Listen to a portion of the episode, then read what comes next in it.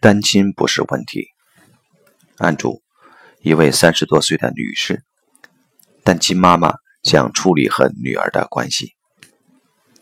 访谈：案主说：“我想处理跟女儿的关系。”名誉老师问：“发生了什么？”案主开始流泪，说：“我是单亲妈妈，我怀孕的时候，男朋友离开了我。从女儿出生后，我一直全力照顾他。他爸爸在哪里？杳无音讯。女儿三个月的时候，我突然梦到他跟我说：‘爸爸再见。’安卓此时哽咽着说：‘我不知道在这种情况下，怎么才能最好的照顾她。’”单亲并不是问题。孔子父亲早逝，单亲妈妈带着他。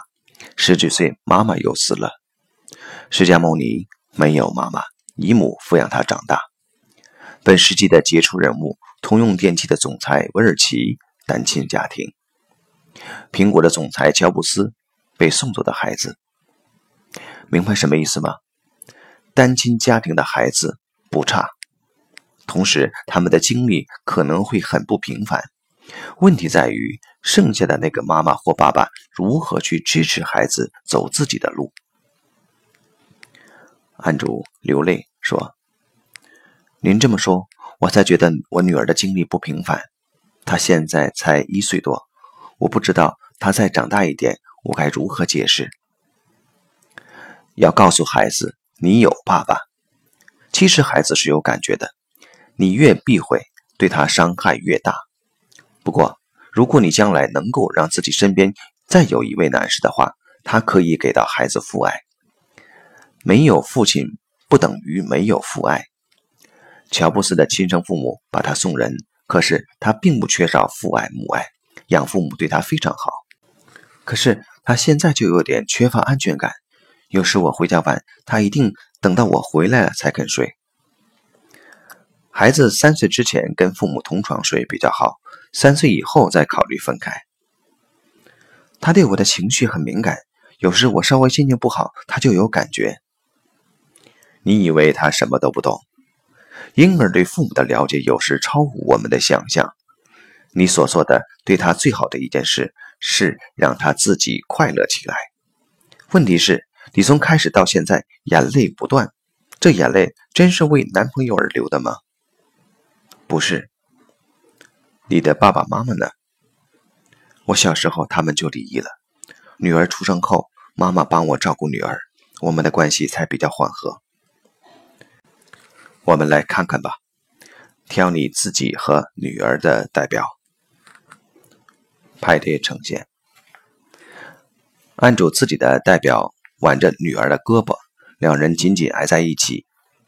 明玉老师引入案主男朋友的代表，男朋友背对着母女，远远地站在一边。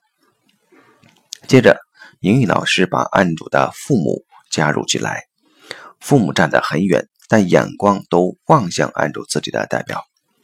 母亲慢慢的移动到案主自己代表的身后，支持他，而女儿一直望着自己父亲的背影。过了好一会儿。非常缓慢的，男朋友转过身，看着女儿慢慢靠近。当他终于靠近女儿之后，女儿主动伸出一只手拉住爸爸。刘宇老师对安卓说：“说不定有一天孩子的父亲会突然出现，你会怎么办？”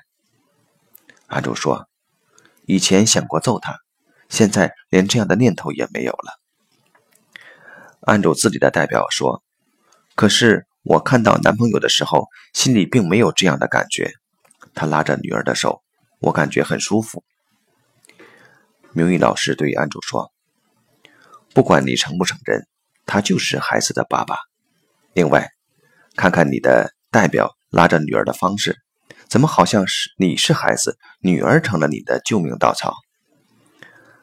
按住自己的代表说：“我确实觉得女儿是我的依靠。”明玉老师对案主自己的代表说：“对女儿说，其实我才是妈妈。”案主自己的代表说：“说不出来。”我觉得自己还没准备好。美语老师对安卓说：“看到了，先把这幅画面放在心里，自己去成长。”系统洞见，案主的父母很可能不是和平分手，这样案主其实也受到了创伤。虽然案主生理上已经是成年人，但心理年龄停滞在孩子状态，跟男朋友的相处模式又重复了父母的故事。同时，自己也没有准备好做妈妈。如果她心灵真正成长了，做好妈妈，承认男朋友是孩子的父亲，才是支持女儿。